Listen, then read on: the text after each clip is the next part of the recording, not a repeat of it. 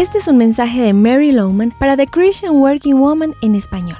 Enfrentamos un continuo desafío al ser cristianos en el mundo laboral, donde caminamos entre la delgada línea de buscar el éxito y ser un testimonio ético ante nuestros compañeros de trabajo.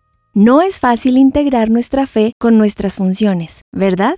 Las decisiones que tomamos no siempre son blanco y negro, sino que a veces las opciones no son tan claras. Y aunque necesariamente no hemos viajado a otro país para trabajar, hay momentos en los que nos sentimos como extranjeros en una cultura que se opone a los valores cristianos. En la Biblia, la historia de Daniel nos ofrece algunos principios muy importantes para aplicarlos en el mundo laboral. En los episodios de esta semana vamos a señalar algunas de las situaciones que enfrentó Daniel que no están muy lejos de las que enfrentamos nosotros. Escucha esto. A Daniel lo obligaron a tomar un trabajo que no escogió ni quiso. Esta historia comienza con una nota desolada.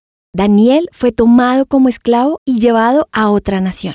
No tuvo elección. Y aunque en esa época parecía reinar la maldad, Dios tenía el control y estaba obrando a su favor.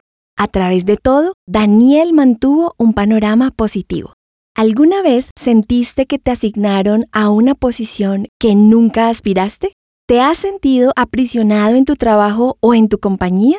No es fácil mantener una buena actitud si te encuentras en esa clase de encrucijada.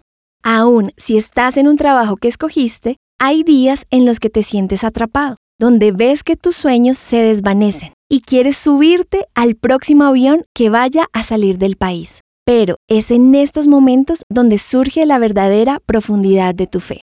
Mantenerte positivo y gozoso en un lugar donde no quieres estar es señal de una vida controlada por el Espíritu Santo y es un poderoso testimonio para tus compañeros del poder de Dios.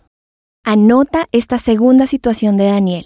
Él conocía sus talentos y habilidades y las perfeccionó, es decir, administró sus dones y oportunidades bien. Dios le dio a Daniel una mente muy rápida y a pesar de estar en un entorno hostil, desarrolló esta habilidad intencionalmente. En otro libro de la Biblia leemos que Pablo escribió a Timoteo, te recomiendo que no dejes de usar esa capacidad especial que Dios te dio. ¿Has avivado la llama de los talentos que Dios te ha dado? Es fácil acomodarse mediocremente. Sin embargo, a menudo siento la convicción que Dios espera que yo tome mis dones y los mejore. Tú y yo rendiremos cuentas de cómo administramos los talentos que se nos han dado.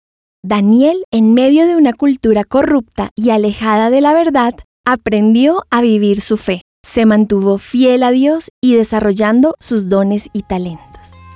Encontrarás copias de este devocional en la página web de christianworkingwoman.org y en español por su presencia radio.com. Búscanos también en tu plataforma digital favorita. Estamos como The Christian Working Woman en español. Gracias por escucharnos. Les habló Caro Vanegas con la producción de Ani Sánchez.